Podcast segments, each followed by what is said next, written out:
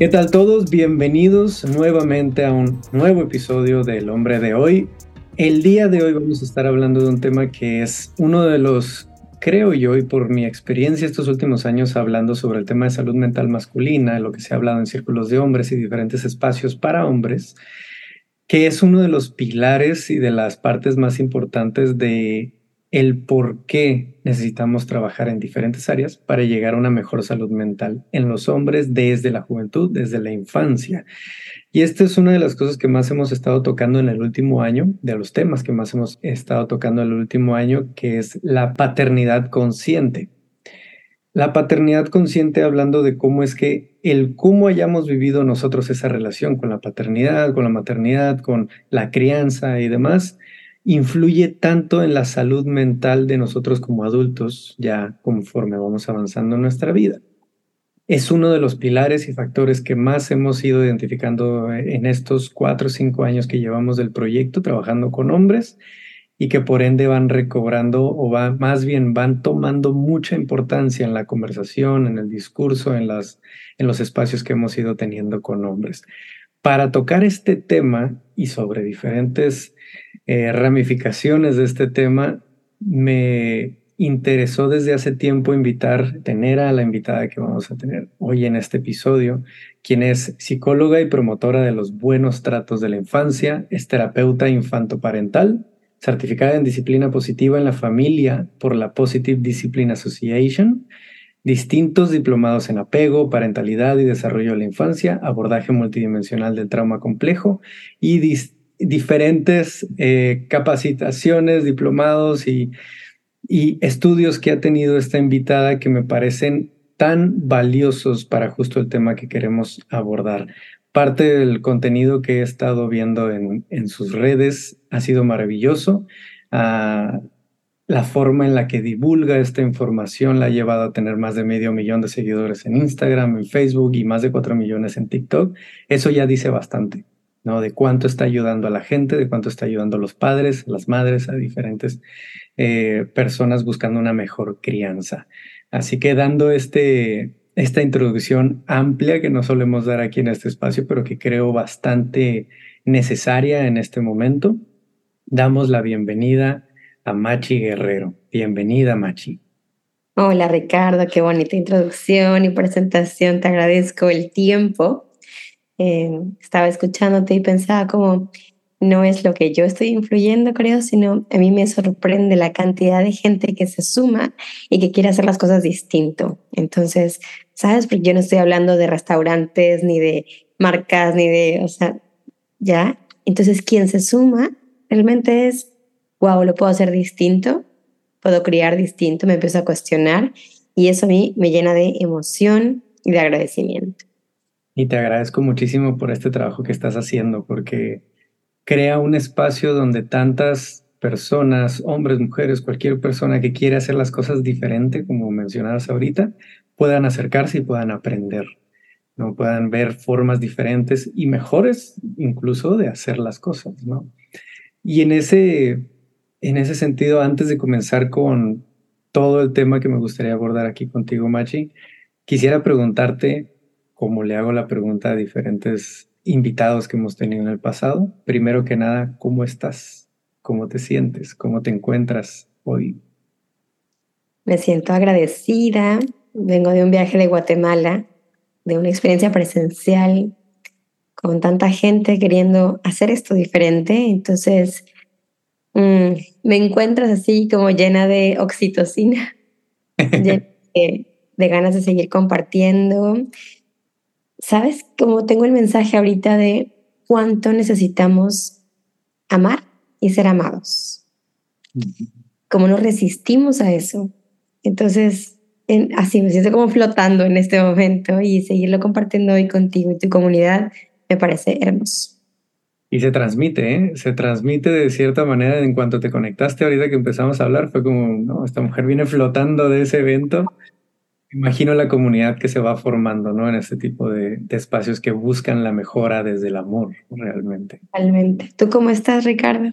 Yo estoy muy feliz también y muy feliz también porque desde las experiencias que he estado teniendo ahorita que compartías esto me recuerda la sensación de tener estos grupos de padres. Hemos estado hablando mucho sobre el tema de paternidad consciente en los grupos de hombres y la sensación con la que salimos todos de escuchar a padres diciendo, yo no sabía que esto podía ser de una forma distinta y me alegro de saber que se puede hacer diferente porque quiero ser mejor padre para mis hijos aún si estoy junto con mi pareja o si nos hemos separado, demás, pero quiero ser un mejor padre, la sensación que eso deja es maravillosa y, me tiene también muy alegre, muy feliz, muy lleno de, de esperanza. Creo que la palabra últimamente ha sido de esperanza.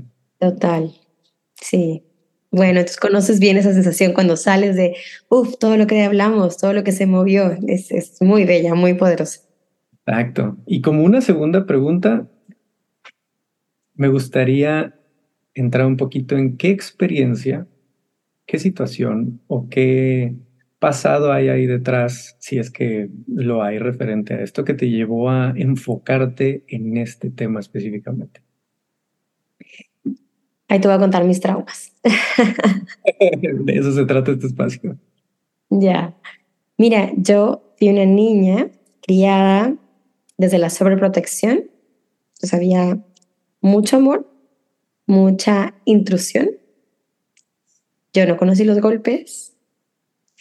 Entonces, cuando estudié psicología y empecé a ver cuánto impactaba la crianza en, en la persona que soy, yo decía, a ver, si a mí no me pegaron y me ha costado relaciones y me ha costado poner límites y me ha costado alzar mi voz y me ha costado y me ha costado, me ha costado y todo, que veo que tiene toda la relación con cómo fui educada, no me imagino una persona que fue criada a golpes, que fue abandonada, que fue ignorada, que fue herida de manera brutal. ¿Explico? Entonces, como si yo no la pasé tan mal y he tenido y me he estrellado contra la pared 49 mil veces, lo difícil que debe ser para alguien estar seguro en su cuerpo, seguro en el mundo, confiar en las personas, establecer relaciones sanas. Y yo decía, yo, yo esto lo tengo que compartir. Entonces, un poco, poco ese es el resumen.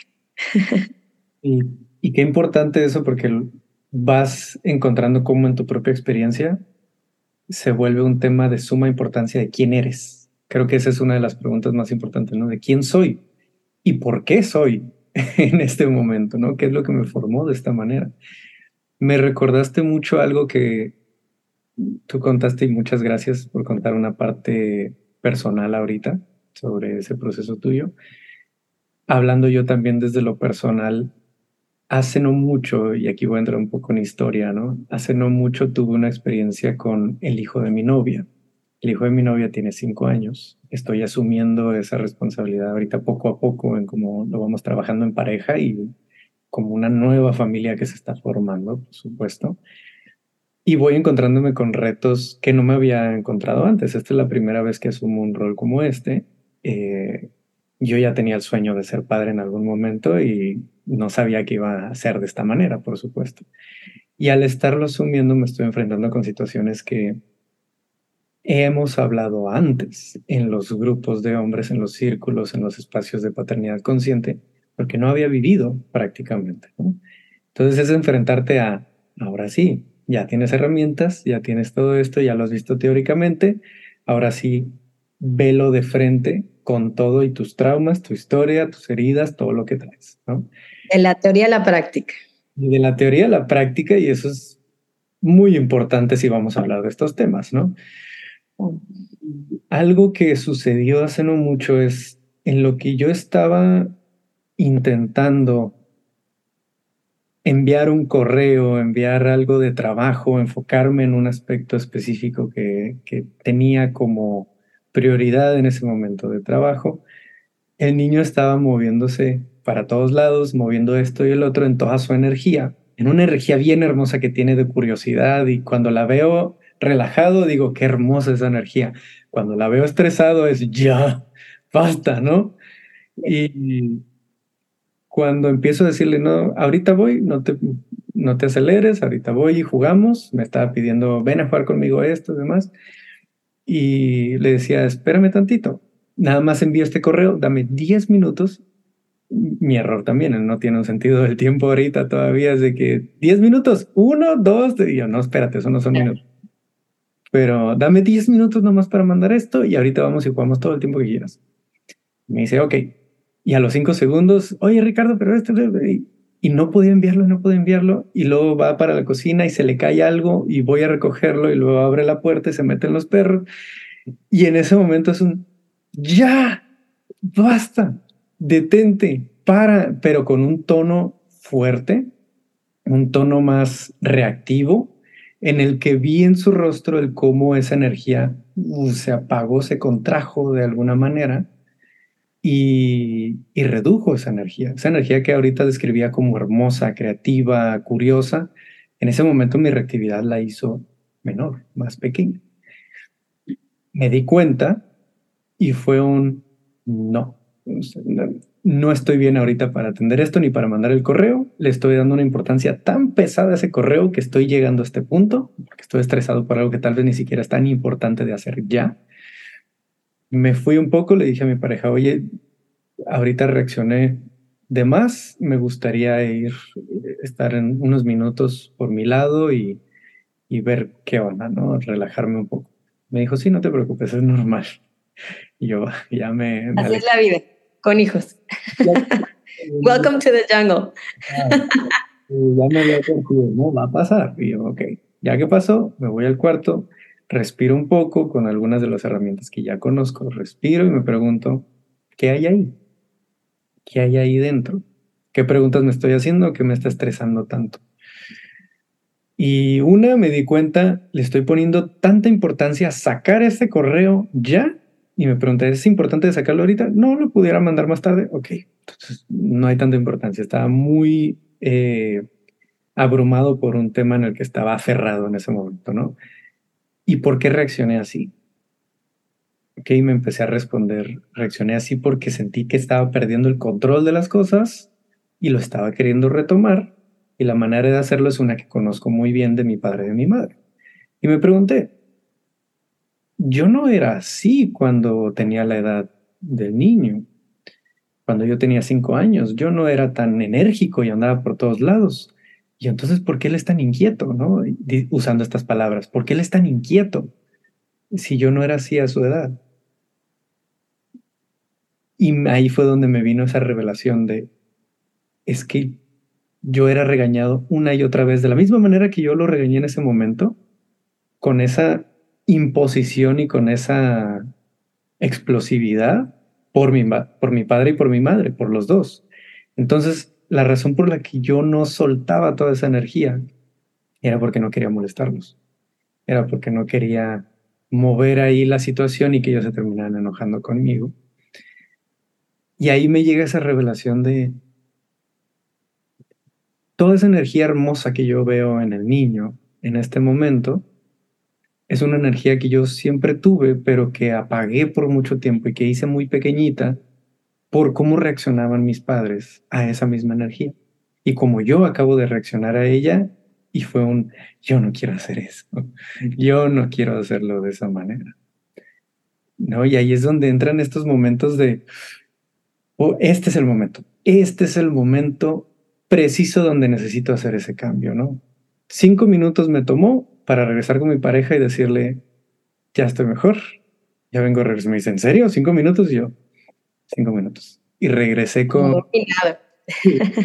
con el niño, ya estaba en el sillón él jugando, lo que me estaba invitando a jugar. Llego con él y le digo, ¿puedo jugar contigo? Me dice, sí, vente. Y ya estamos jugando los dos y le digo, oye, ahorita te hablé muy fuerte, ¿verdad? Y me dijo, sí dijo, ¿me perdonas? No quisiera hacerlo así de nuevo. Y me dijo, sí, te perdono, vente a jugar. Y yo, ok, excelente, ¿no? Se le pasó rápido, se les va bien rápido a los niños cuando tenemos esa dinámica, ¿no? Pero quería compartir esa historia porque ahí es donde entra este momento de, wow, traigo algo bien pesado de, de atrás que tiene que ver con mi historia, con mi infancia y que puedo muy fácilmente empezar a repetir en esa crianza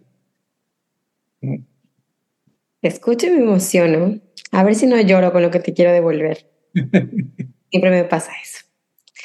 Porque vengo sensible flotando de este amor que te digo. Em, escucho tantas cosas lindas, Ricardo, en tu, en tu relato.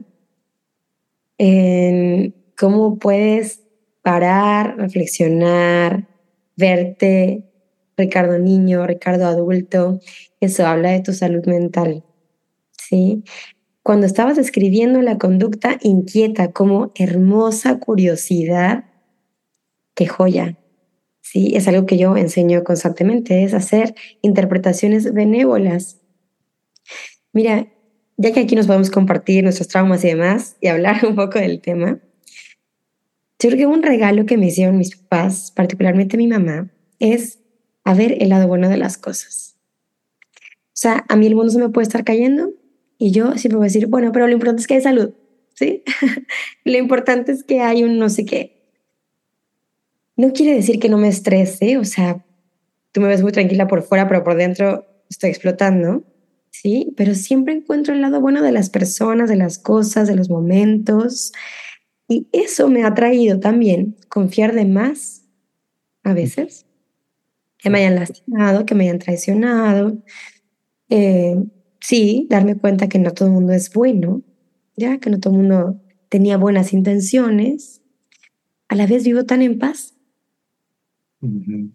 ¿Sabes? Porque de todas maneras, aunque yo, o sea, es diferente estar en el mundo con la espada desenvainada que estar en el mundo con lentes de amor. Entonces, con la espada desenvainada, con los lentes de amor y de que confío en el mundo, entonces la gente traiciona y la gente hace y la gente miente y la gente va a ser la gente.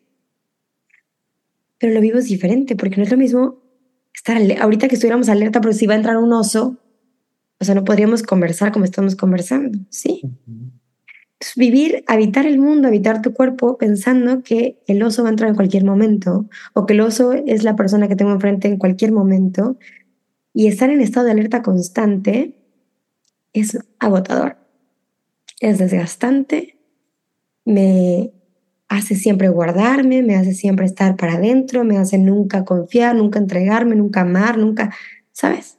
Sí. La otra, la otra postura, que es la que yo le agradezco a mi mamá, es ver la vida, los momentos, siempre encontrando el lado bueno, eh, me ha traído mucha paz. Me ha traído mucha paz y la gente me lo devuelve así, ¿sabes? Como tú tienes, Machi, la capacidad de ver amor en todos lados, de ver lo positivo de todas las cosas y eso se agradece porque pocas personas tienen esa capacidad. Entonces, tú en esta interacción la tuviste, ¿sí? Y eso, a ver, fíjate, yo creo que ese es el hilo negro. Encontrar que era curiosidad, que era un niño feliz, que era un niño seguro, que está explorando y que eso fue lo que se apagó ¿sabes? Por eso es que pudiste parar y luego reparar y disculparte. Si tú no hubieras visto que lo que se apagó fue la curiosidad y que se apagó por un maltrato tuyo y no hubieras llegado a la reparación.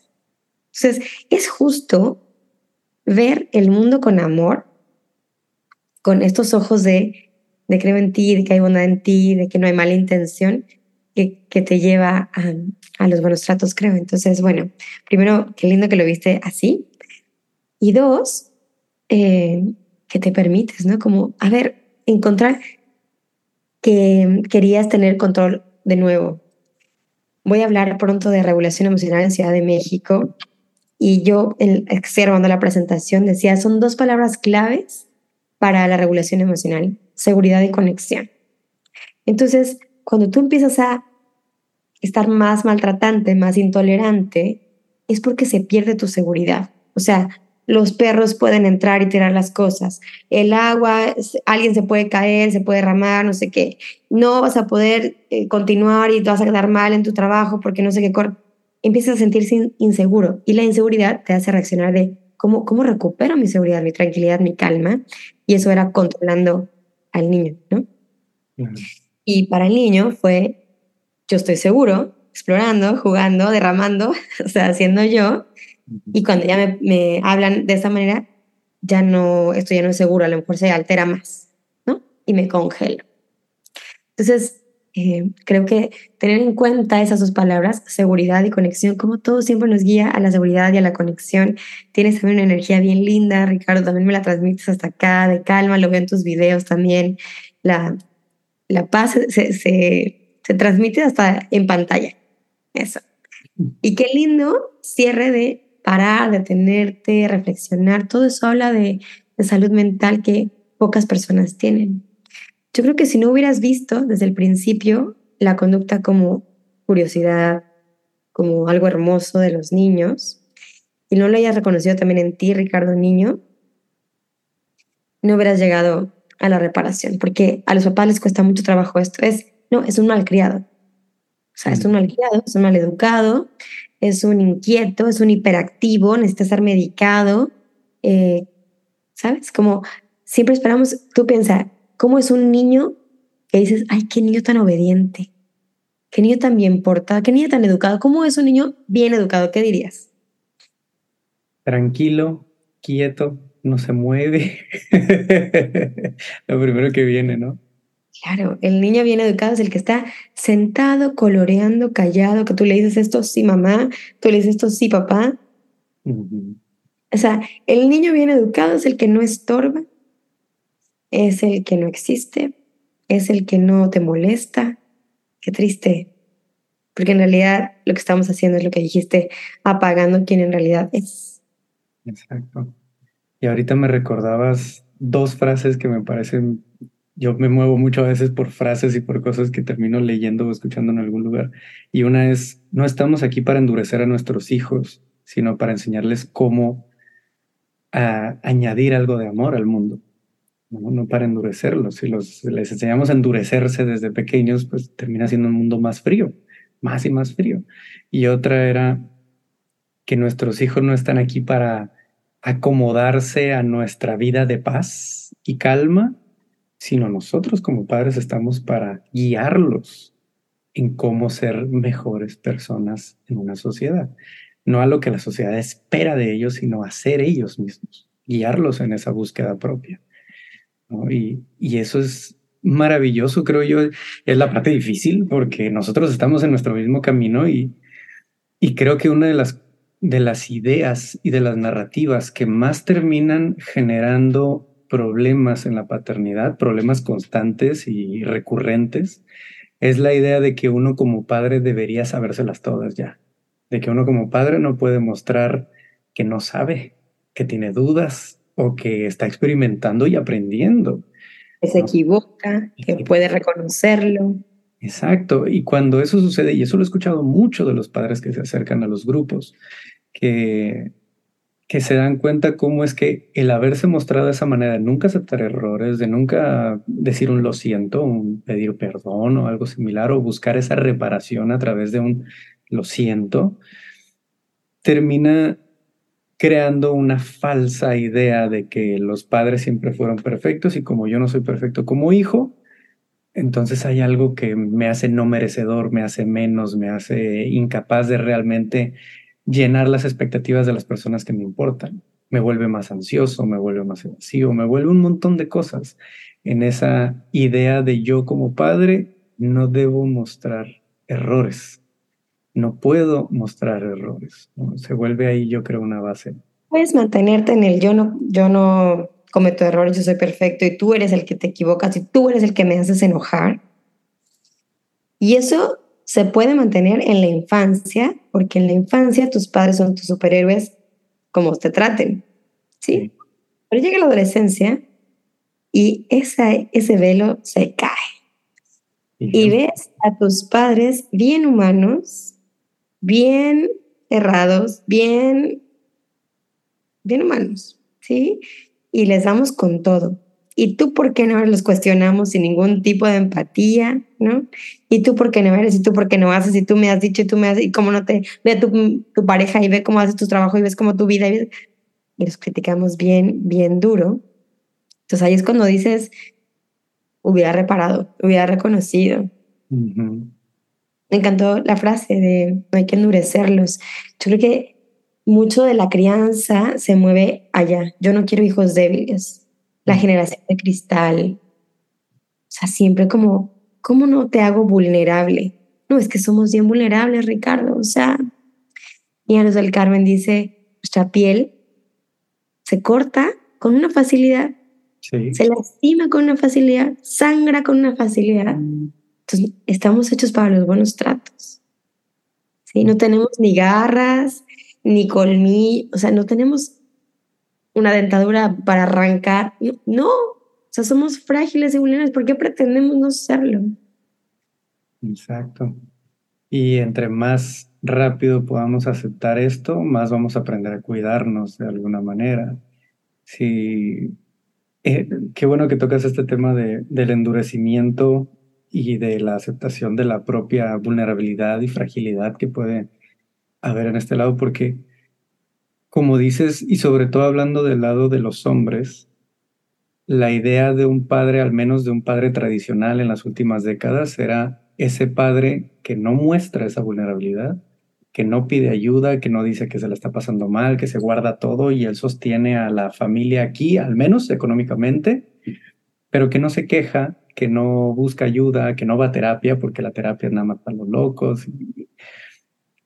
Que hay muchas cosas que dice no, que son parte de su humanidad, pero que dice no, porque eso no es de hombres, y cómo esta idea limitada, que me gusta decirle una masculinidad restrictiva, termina limitando incluso el cómo es que un padre se permite ser afectuoso, sensible y humano con sus propios hijos. Había un dato que encontré hace un tiempo en unos estudios que decía que un porcentaje bien alto de padres no ha abrazado nunca más de dos o tres segundos a sus hijos. Y eso es durísimo. Y eso lo fuimos comprobando en un trabajo que hicimos con unos padres al sur de México, en el que les enseñamos cómo conectar el padre con el hijo a través de contacto físico, los cariños en el rostro, el abrazo, el recorrer, el dar un beso en la frente. Y el más incómodo ahí era el padre. el niño no, el niño lo estaba disfrutando, lo amaba, él sabía recibir ese cariño, le encantaba. Un niño de 5 o 6 años, pero el padre era el que estaba incómodo, no sabía cómo hacerlo y estaba viendo si sí lo estaba haciendo bien, lo estaba haciendo mal. Pero esa idea de cómo nosotros deberíamos, entre comillas, ser hombres, muchas veces limita el cómo le permitimos a nuestros hijos vernos como humanos que sienten realmente, que aman, que, que necesitan también amor, ¿no? De alguna forma. No sé si te resuena. ¿Sabes qué? Esto se invierte. Al principio es el papá quien le cuesta abrazar, acariciar y ser tierno y mm. cuidar. Y el niño lo recibe bien. Pero cuando el niño no ha recibido esto y crecen, lo que pasa es que cuando eres adulto mayor, bueno, yo veo mucho eso, ¿no? Sí. Adultos mayores empiezan de nunca me abrazas, eh, no me cuidas, no me vienes a ver. Es que nunca me enseñaste eso. O sea, ¿cómo hoy a tus 80 años me pides que te abrace si tú nunca me abrazaste, si nunca me enseñaste eso? Hoy tocar tu cuerpo me parece tan extraño, tan ajeno, tan incómodo. ¿Cómo se sentía el padre alguna vez? Sí, entonces, Audencio Rodríguez lo dice así, como ¿cuántos, cuántas personas de la tercera edad, que debería ser la cuarta edad porque la adolescencia también es otra edad. Definitivamente. ¿no? Como pensamos en el infancia, adultez y vejez, tercera edad. No. ¿Dónde está la adolescencia? Como la este, bueno, eso, ¿cuántos, ¿cuántos adultos mayores están abandonados y en asilos y demás? O sea, es que los tratos que diste en la infancia se te van a regresar.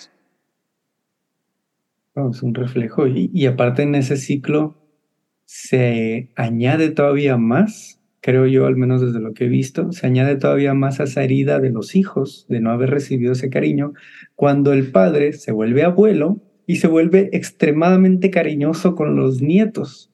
Y entonces los hijos es, ¿y ese cariño dónde estaba? Claro. lo vi hacia mí y lo he visto en mi familia, lo he visto en diferentes espacios y lo he escuchado de muchos hombres con los que he trabajado, ¿no? En cómo es que eso termina siendo un trigger, ¿no? Un disparador, un, detonador de más distancia con los padres, o sea, con los abuelos de sus hijos, al ver que ahora los abuelos son bien complacientes, bien amorosos, bien apapachadores con los nietos y con los hijos todavía son así, ah, no, sí, les dicen las cosas muy secas todavía o muy directas o muy sin mucho cariño, pero con los nietos hay un amorzote, ¿no? Bien. Porque siguen criticando la crianza. De no eres suficiente padre, no eres suficiente madre, te estás equivocando, lo estás haciendo mal. Antes era la escuela y ahora es tu rol como mamá, como papá y siguen siendo duros contigo, ¿no? Luego, no, no trates así a mi nieto. Si lo aprendí de ti, o sea, no es consciente, pero es un poco así. Sí, sí, es duro. Es duro esa parte y creo que es importante, como decías ahorita que te contaba de, de esta historia personal reciente, de porque eso fue hace tres semanas.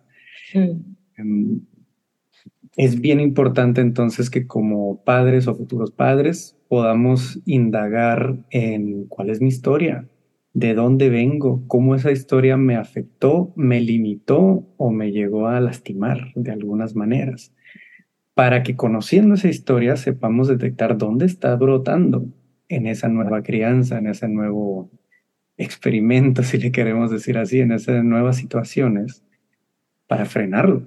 O sea, algo que decimos mucho aquí es la capacidad de pausar en esos momentos es de las más grandes que podemos llegar a desarrollar. Pausar en el momento en que mi herida está empezando a actuar pero eso es bien difícil de hacer, que se necesita mucha conciencia, mucha conciencia de verte, de revisarte, de estar otra vez conectado con tu cuerpo para decir, uff, qué detonante fue esto. O sea, uff, se desreguló muchísimo, muchísimo, sí. Se necesita mucha conciencia para, para lograr, Ricardo. Lo dejo bien claro en cómo es que ese momento es de un choque emocional tan potente que ahorita puedo decir, tengo siete, ocho años trabajando en mí, queriendo hacer estos cambios, y hasta ahorita, hasta mis 30, 31 años, siento que ya tengo un poco más la capacidad de pausar. O sea, después de años. Y aún así, en ese momento en que pausé, me fui al cuarto y lo pensé, estaba llorando primero había coraje, pero luego que lo volteé y me puse yo en su situación con mi historia, o sea, eso me hizo llorar. Eso me, dolió, me dolió a mí mismo, de mí misma, de, mi propia acción. Me, mm. bastante. Esa revelación no fue una revelación de, ah, ya lo, no, fue un, uy, o sea, dolió, dolió darme cuenta en eso. ¿no? Y, Digo una frase así, te la comparto, que criar con respeto duele y sana. Duele darte cuenta de los tratos que recibiste cuando eras solo un niño. Y sana, porque como estás reaccionando diferente, le estás dando una reacción diferente a este niño y al mismo tiempo al niño que fuiste. Exacto. Sana para los dos lados. Y en revelador. En esto que decías de no hay, no conciencia y demás, quería compartirte que pienso como no nos cuestionamos lo que sabemos, ¿sí? Como yo pienso que es con golpes. O sea, así me lo enseñaron, no estoy tan mal, así debe ser, punto. No es que hay un mundo más allá. O sea, una vez vi una imagen de una familia y tenía unos bebés en algún lugar en África, no sé en qué país, y estaba el bebé comiendo tarántulas. Wow. Estaba mordiendo las patas de una tarántula. Y yo decía, es que eso es lo que conoce ese bebé. Por eso lo hace. Quien vive, yo comí mariscos hasta los 20 años. Toda mi infancia, no, qué asco, no que. Pero el niño que vive en la costa solo va a comer mariscos. Porque es lo que conoce. Entonces, te cuento otra historia. Tengo un amigo que tiene ahorita 36 años, o 37, y no tiene mucho, creo que a los 30, se dio cuenta que no todo el mundo come los Choco Crispies, un cereal de chocolate, con mermelada de fresa. Ah, yo no, no lo había escuchado. Creo que no. O sea, él y toda su familia lo comen así. Entonces, un día en alguna reunión, así de, y la mermelada, ¿cómo le vas a poner mermelada? Y todos, no se come con mermelada, qué asco, es solamente con leche. ¿Qué? No O sea, ese día se dio cuenta que solo él y su familia lo comen así y fue una revelación. Entonces, siento que con la crianza puede pasar así. En tu familia todo el mundo pega, todo el mundo grita, y te das cuenta que no es normal. Ya te das cuenta que hay otra forma que abona la salud mental. Entonces, cuestionarnos lo que sabemos me parece importantísimo. ¿Y cuánto no escuchamos esta frase, no? De que pues a mí mis padres me disciplinaban físicamente y mira, yo salí muy bien, soy exitoso en el trabajo y demás. Y, es como, uy, es que espérate, ¿no? Porque pues esa situación, y me gustaría tocar ese tema más específicamente, de, del tema de la disciplina, de, los regaños, la disciplina, los castigos también, y opciones que podemos tener, ¿no? Porque muchas veces se vuelve algo ambiguo el cómo podemos cambiar esas maneras hacia, hacia una forma distinta. Porque en el caso de los padres específicamente, y en México muy, muy marcadamente en Latinoamérica, es el padre es la figura de la disciplina. No, el padre es el que, si ya no le hiciste caso a tu mamá las primeras tres veces que te dijo tal cosa, empieza con, le voy a decir a tu papá, ¿eh?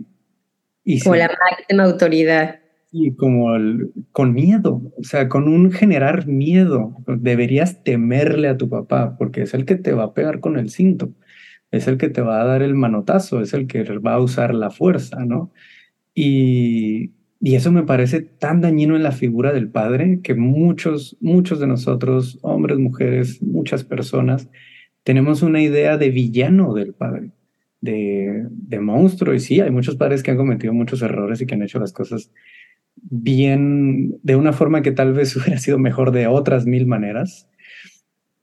Pero influye mucho el cómo es que tenemos estas estructuras de disciplina que nos lleva inconscientemente a generar una imagen de el malo. El malo de mi vida, cuando en muchas ocasiones es simplemente otro humano, otra persona, ¿no?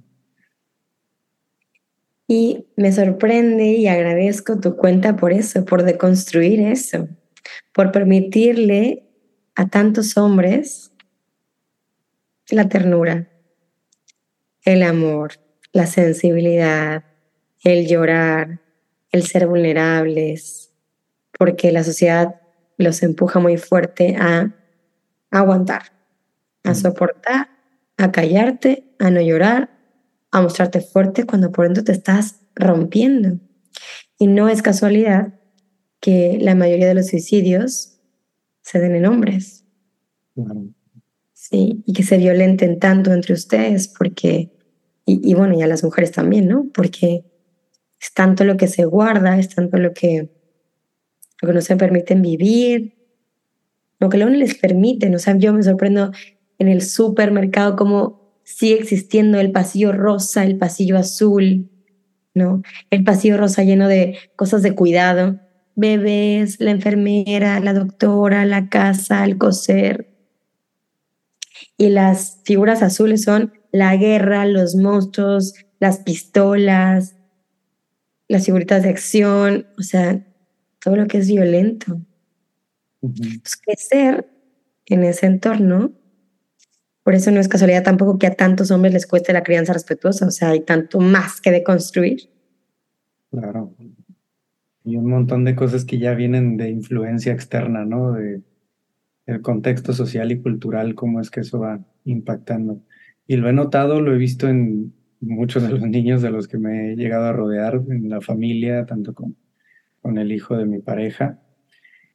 Y es algo bien importante que empecemos desde padres, ¿no? El cómo buscar formas distintas también de, y eso requiere mucha creatividad, distintas de cómo entrar en esa curiosidad, en ese juego, en ese, que a fin de cuentas como, como niños, y esto es algo que fui aprendiendo también en los últimos años, como niños varones también se necesita un poco de juego rudo para detectar dónde están las líneas, ¿no?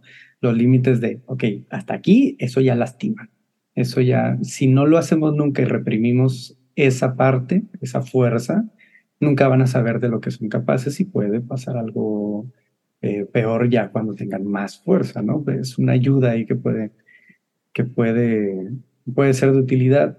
Sin embargo, si solo nos enfocamos en eso, en solo jugar de esa manera, no vamos a, también aprender de qué otras formas se puede conocer el mundo, se puede explorar el mundo, se puede relacionarse con otras personas de formas suaves, de formas tiernas, amorosas, afectivas, como también de formas asertivas, directas, estructuradas, ¿no?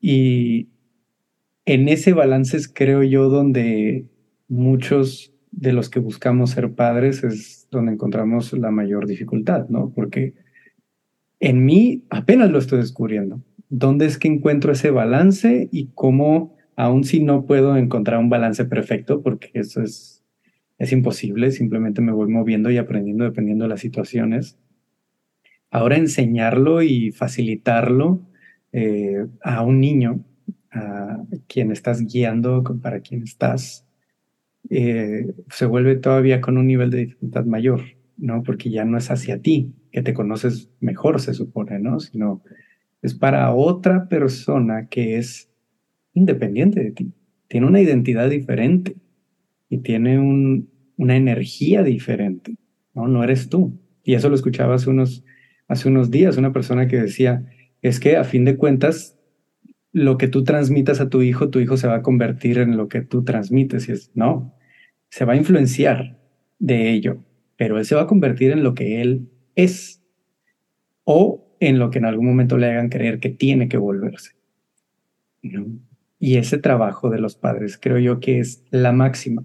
Para mí, en este momento, de lo que he ido aprendiendo, la máxima expresión de una buena crianza y paternidad es haber guiado a un pequeño humanito a ser libre, a descubrirse, a ser libre de expresarse, de vivirse y de encontrar eso que él ama. Aunque sea algo que a ti tal vez ni te pasa por la cabeza y sea algo que tú nunca exploraste y es algo totalmente diferente a lo que tú haces con tu vida o buscaste hacer en tu vida, pero él lo descubrió y tú le facilitaste ese camino, tú le guiaste ese camino. Les cuento siempre a los papás que como los niños, las niñas no tienen todavía la corteza prefrontal madura, que es ahí donde están las reglas sociales, la gestión emocional, control de impulsos y demás. Por eso pueden hacer unas pataletas, unos berrinches en el súper y tirarse y vomitar y llorar y gritar enfrente de 50 personas. Porque no tienen esas reglas sociales de que qué vergüenza, qué oso, ya que tú tienes y que te mete tanta presión en ese momento. Y si lo vemos con ojos amorosos, yo pienso, qué rico, qué genuino estar enojada y decir, estoy enojada, háganle como quieran, ¿sabes? Y no todo lo que nosotros nos guardamos y no es momento y no sé qué, y, ya mejor te olvidas de eso porque y si estoy exagerando, si me estoy pasando, y si no, ¿no? ¿Cuántas veces? No sé, Ricardo, yo veía las películas que se enojan y agarran el escritorio y, y rompen todo de cristal y. Yo digo, qué rico descargar el enojo así y un niño lo puede hacer. Entonces, genuinas, todas las emociones tan genuinas, ¿no? Y obviamente lo que tú le vas a decir es, mira, no se rompe, mira, no, no se lastiman los demás, mira, hay lugares, mira, hay, eh, hay formas de expresar este enojo, pero no es que desaparezca tu enojo, no es que no sientas nada de enojo. Entonces, ¿cómo el equilibrio? Porque también me encuentro papás que dicen, o sea, Machi, yo entiendo que se enoje, está bien, pero tampoco que se ponga así. ¿sabes? Y, y en el que tampoco se ponga así, ¿y tú cómo te pones cuando te enojas? O sea, tú dices, hijo, mira, estoy perdiendo la calma, eh, voy a pedirte un momento que te retires o yo voy a retirar. No lo haces, dices. Pero esperas que el niño de cuatro años te diga, papá, me estoy alterando, entonces voy a decirte, o sea, ¿sabes? Claro. Ahorita voy a tirar, a meditar. Si nosotros no lo hacemos, Menos, mucho, mucho menos. Entonces, eh, me quedo como explorando qué rico que ellos puedan expresar sus emociones como las quieren expresar. Y nosotros solo somos un canal para decirle, mira, hay otras formas donde no te lastimas, donde no lastimas a los demás, donde no se rompen las cosas. Aquí estoy, pero está bien estar enojado. Lo veo, te acompaño. Me da mucha risa esa imagen de, el padre agarrando al niño chiquito en el berrinche diciéndole que te regules, regúlate. Y el claro. ¿no? me gritas. Para nosotros es, es nuestra búsqueda de, de, o sea, apenas lo estamos descubriendo ahorita, eh, ya podemos, puedo decir que a mis 30, 31 ya puedo regularme un poco mejor. ¿Cómo voy a esperar que un niño de 5 o 6 años se regule en ese momento y diga, ok, me está pasando esto? Claro. ¿Cómo lo, lo? Tiene sentido porque esta corteza prefrontal, este cerebro, termina de, madurar hasta los 25, 27 años. Así que ahorita esto que estás sintiendo de apenas a mis 30 estoy sintiendo que lo estoy manejando, claro, tiene que ver con una madurez cerebral. Entonces, ¿cómo le podemos pedir a ese chiquitín de 5 que, que se calme ya? Además con esta incongruencia que dices, ¿no? No me grites, tú gritando a mí. A mí no me pegas, tú pegándole. O sea, hacemos muchas cosas tan ilógicas. Tan contrarias y como dices, incongruentes, que el niño no sabe ni cómo interpretar. Escucho una cosa, pero siento otra. y, lo mismo, como en esta visión del mundo de los niños, a veces, por ejemplo, no sé, mi hijo estaba rayando algo de la pared o algo inadecuado, ¿ok? Como raspando algo de la mesa, no sé, lo que tú quieras. Y yo, igual, en un desborde de estos que tengo mil cosas que hacer, y empezó a decirle, ¿cómo se te ocurre hacer eso? Mira, si ya sabes perfectamente que en la hoja, que no sé qué. Y me dice, mamá, solo estaba pintando, no sé por qué me estás gritando como loca. o sea, no, tanto escándalo, yo me estaba pasando cool. No fue con intención de dañar tus muebles carísimos de París, o sea, no. ¿Ya? Y dije, qué ternura, claro, yo gritando como loca y él no entiende nada de por qué ¿Por qué es tan grave? Te dice, a ver, relájate un montón, vamos a hablar aquí. Así te dice. No, digo, casi, casi te dice tu hija. Ah, sí, sí. Sí, sí, sí, mis hijos sí. O luego me dicen, mami, ya estás cansada, ¿no? Ya, y si ya te vas a dormir, como ya estás muy neurótica. Entonces ya me da risa y digo, sí, ya me estoy poniendo la paciencia, así que ya vamos a dormir. Estoy cansada. Frase, hacia los niños de cuando anda muy hiperactivo de, ay, es que ya tiene sueño, también nos lo ha aplicado de regreso el niño diciendo, ay, es que ya tienen sueños cuando hablamos así tres Y lo peor es que tienen razón. ¿Verdad? Ya estoy cansado. Oye, Machi, para, para ir cerrando aquí este episodio, que aquí me pudiera yo quedar tres horas a gusto platicando de todo esto, eh, me gustaría preguntarte, en el tema de la de la disciplina. Ahorita que estamos hablando de que el hombre, el padre, ha sido muchas veces visto como la figura disciplinaria, ¿cómo pudiéramos movernos un poco más hacia, tal vez de una forma estructurada, una herramienta de, de cómo al momento de aplicar esta disciplina, hacerlo de una forma más amable, más gentil para todos los padres que pudieran estar escuchando esto? Yo creo que hay que conversarlo en pareja y decir, a mí no me gusta ser el malo de la película. Yo puedo ayudarte si no lo estás pasando bien, si ya perdiste el control, si estás desregulada, pero no voy a ser yo quien termine de lastimar a ese niño. Más bien, voy a relevarte. Entonces, que hagamos equipo, como tengamos una señal, un código, algo de, ya no puedo más, estoy a punto de explotar contra ese chiquito, te toca. Entonces vengo yo a decirle, a ver, a continuar con la misma explicación. Mira, mi amor, no se toca eso, es peligroso, eso que dijiste, mira, mamá se alteró porque sabes que te pusiste en peligro, porque ya te habíamos explicado, porque, pero eso es, mientras lo abrazo, mientras lo contengo, porque viene del regaño de la mamá, y no me sumo, porque son los dos contra el niño. Sí, entonces creo que tiene que ver con una conversación de, ¿a ti te gusta ser ese el malo de la película, porque después, ¿qué pasa?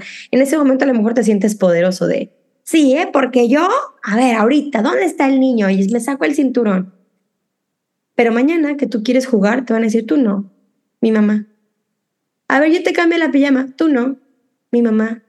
Claro, porque la noche anterior fuiste el ogro. ¿Cómo voy a querer ahora que seas tierno conmigo? O sea, no confío en eso.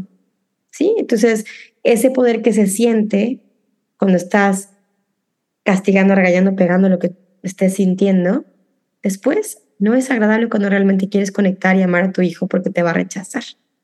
Entonces la idea no es ser el logro, sino ser el relevo cuando mamá ya está cansada, cuando la otra persona ya está cansada, para continuar con la explicación abrazando, porque tú vienes regulado, tú vienes en calma, tú no traes ese enojo acumulado ni ese estrés.